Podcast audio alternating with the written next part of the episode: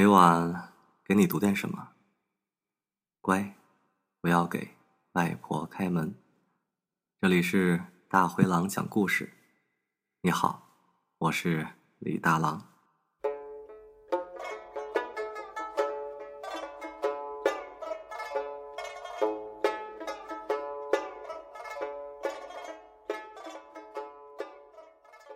今天我接着给大家读路内的《敲头记》。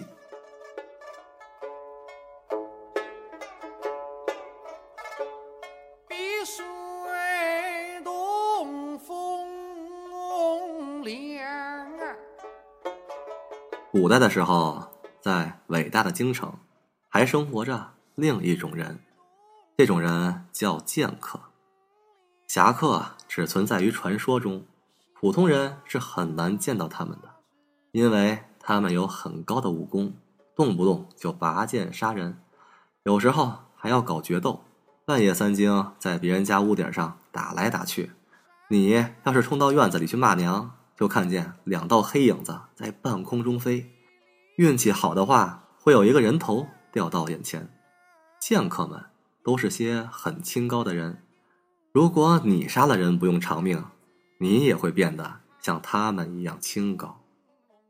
京城的妓女都是些见多识广的人，全国各地乃至全世界的男人，都停驻于他们的床榻之侧。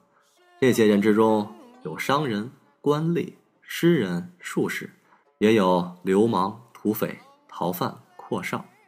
妓女爱阔老，但仅仅有阔老是不够的。好像红绣坊的那些大美人儿，每个人都会说，自己的相好之中有什么绰号“雪山飞狐”“一剑无血”“夺命书生”之类的好汉。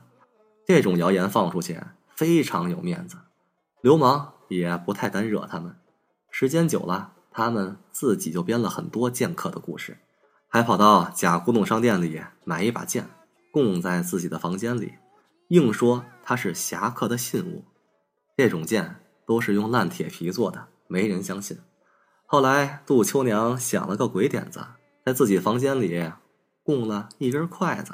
别人问他，他就说：“我认识的那个剑客是个绝顶高手，用一双筷子就杀遍江湖无敌手。”打那以后，别的妓女就开始供牙签、挖耳勺、鸡毛。反正照他们的说法，真正的剑客。都是用这些兵器打来打去的。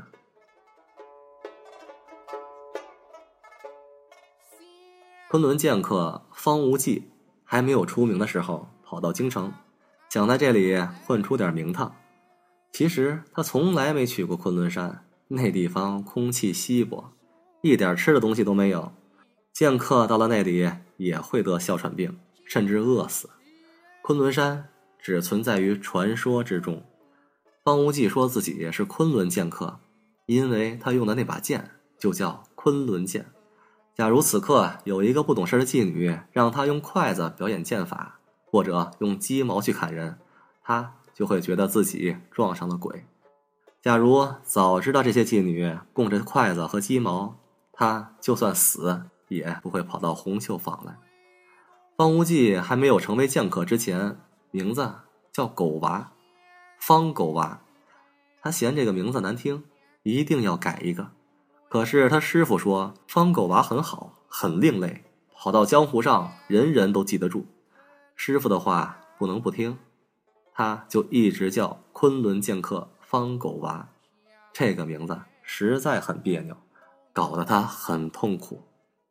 后来他师傅被人杀掉了，尸体还没冷呢，他就立马把自己的名字。改成方无忌，他觉得无忌这个名字很牛，别人一定不敢小看他。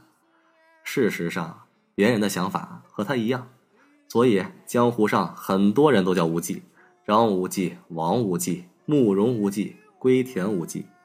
江湖上还有很多人绰号叫昆仑的：昆仑一剑、昆仑三侠、昆仑一朵花、昆仑魔头、昆仑老祖。这些人和他一样，也都没去过昆仑山。昆仑山是如此遥远的一个地方，从京城去到那里再回来，就得花掉一生的时间。可这不妨碍大家把绰号喊成昆仑。昆仑剑客方无忌，在外行人听来是一个很厉害的名字，可在剑客们听来，这种名字等于狗屁。一个剑客不能只在妓女、赌徒、流氓中间混出名声，他必须去打败各种各样的高手，杀过其他剑客，才能名留江湖。方无忌到京城的时候，就是这么一个没出名的剑客，名字和绰号都很普通。也没杀过人，而且是个穷光蛋。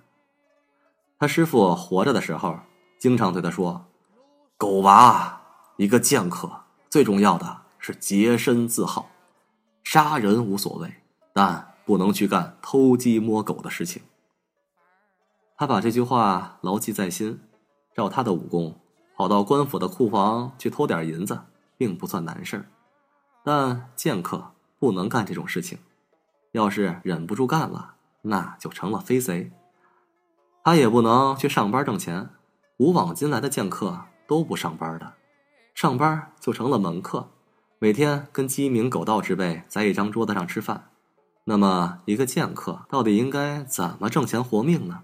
他师傅还没来得及说，就被人杀掉了。方无忌要给师傅报仇。他找了一个叫做天山魔女的人，这个女人用一把削铁如泥的剑，只用了一招就把他师傅连头带肩砍成了两段。后来他打听到，天山魔女到了京城，把其他的剑客也都砍成了若干段。江湖上的人都说他变态，怕的要死。方无忌就在京城的大街小巷贴了很多帖子。要约他决斗，过了几天，来了个小孩送给他一张便条，上面写着：“八月十五夜，红绣坊取你人头。”他见了这个条子，兴冲冲跑到大街上，问别人红绣坊在哪里。结果来了几个街坊上搞的治安的老太，说他乱贴乱画，破坏京城的市容，要罚款。他把钱交给那几个老太之后。身上就一个子儿都没有了，只能从旅馆里搬出来，睡在街上，饿着肚子等决斗。他遇到杜秋娘的时候，已经有很严重的低血糖症状，脑袋发飘，心跳紊乱，好像有很多蚂蚁在胸口爬。这种症状一般不会有严重的后果，喝一碗糖水就好了。可。对于一个等待决斗的剑客来说，这就是很要命的事情。为了分散注意力，他就取出笛子随便吹吹。他小时候是放牛的，吹的调门全都是木笛，但在外行人听起来还以为他很高雅，很有诗人的气质。后来他站在屋顶上和杜秋娘吵架，一直吵到头晕眼花。三十多个妓女对着他狂骂，啊，再也受不了了，又自报绰号，想镇住他们，还骗他们说自己来自昆仑山。这个场景本来是留给天山魔女的，嘿，我就是昆仑剑客方无忌，然后拔出宝剑冲上去，没想到最后竟用来吓唬妓女了。正常的剑客闹到这种地步。一定很自愧，但方无忌已经饿昏了。一个饿昏的人，假如做了什么丢人的事情，总是值得原谅的。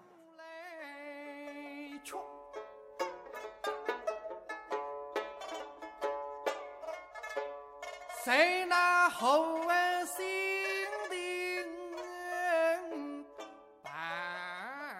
那天。杜秋娘知道他是个剑客，态度就变了。她说：“可不能放跑了这个剑客，让他去对付敲头党，肯定很管用。”中妓女说：“万一他被敲头党打死了呢？”杜秋娘说：“第一，真正的剑客是不会被敲头党打死的；第二，万一被打死了，那就是个假剑客，死也白死。”他身后那些妓女听了。都夸他聪明，就把眼泪鼻涕擦干净，七嘴八舌说：“妈呀，以前都说我们相好了哪个剑客，今天才算见到了真的剑客，怪不得他半夜三更在屋顶上吹笛子。”杜秋娘冷声问道：“大侠，请问你高姓大名啊？”他倚着窗子，忽然变得又妩媚又有教养。还朝着对面屋顶送了个小小的秋波。这时候是晚上，只有一些月光，秋波送不了那么远。但他坚持认为，一个剑客是可以看到黑暗中的秋波的。方无忌清了清嗓子说：“我啊，我姓方，叫方无忌。”这些妓女听了一起尖叫起来。哇，无忌呀，真的是剑客的名字！方无忌听了，心里很开心，想到师傅让他用狗娃的名字闯江湖，哼，难怪师傅被天山魔女砍成了两段。杜秋娘说：“奴家姓杜，唤作秋娘。方大侠，你且下来，我们姐妹有事情要与你说。”方无忌说：“这可不行。”我在这里等人呢。杜秋娘心想：“妈的，虽然是个剑客，到底还是外地人，怎么这么死心眼儿？”就说：“那想要等人到我们姐妹屋里来，不是一样也能等吗？我们这里有酒有茶，有红绣坊三十六大美女，还有我们亲手做的豆沙馅的月饼。”众妓女听了，就在背后捅他。要死要死！咱们什么时候亲手做过月饼来着？这几个饼都是从街上买回来的。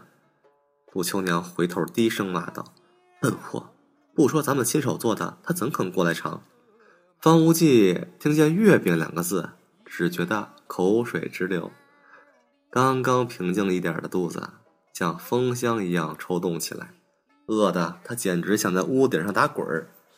转念一想，这可不行。天山魔女是绝顶高手，跑过来跟他决斗。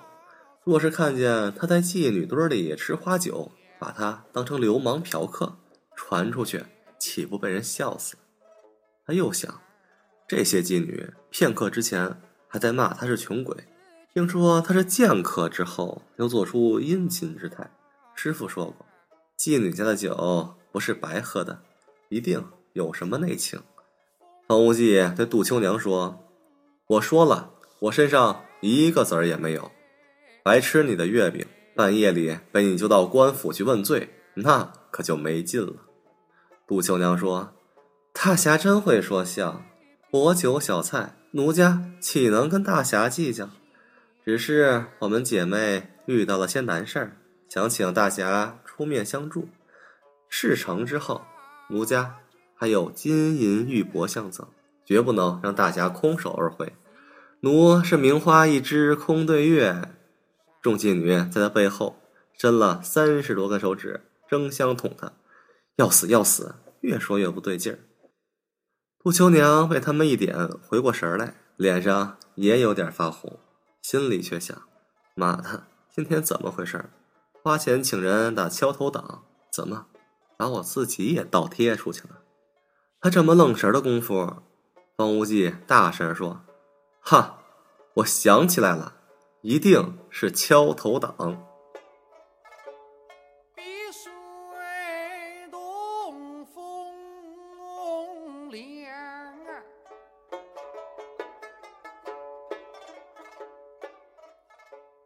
每晚给你读点什么？乖，不要给外婆开门。这里是。大灰狼讲故事，你好，我是李大狼。明天我继续给大家读有意思的故事。好啦，今天就这样。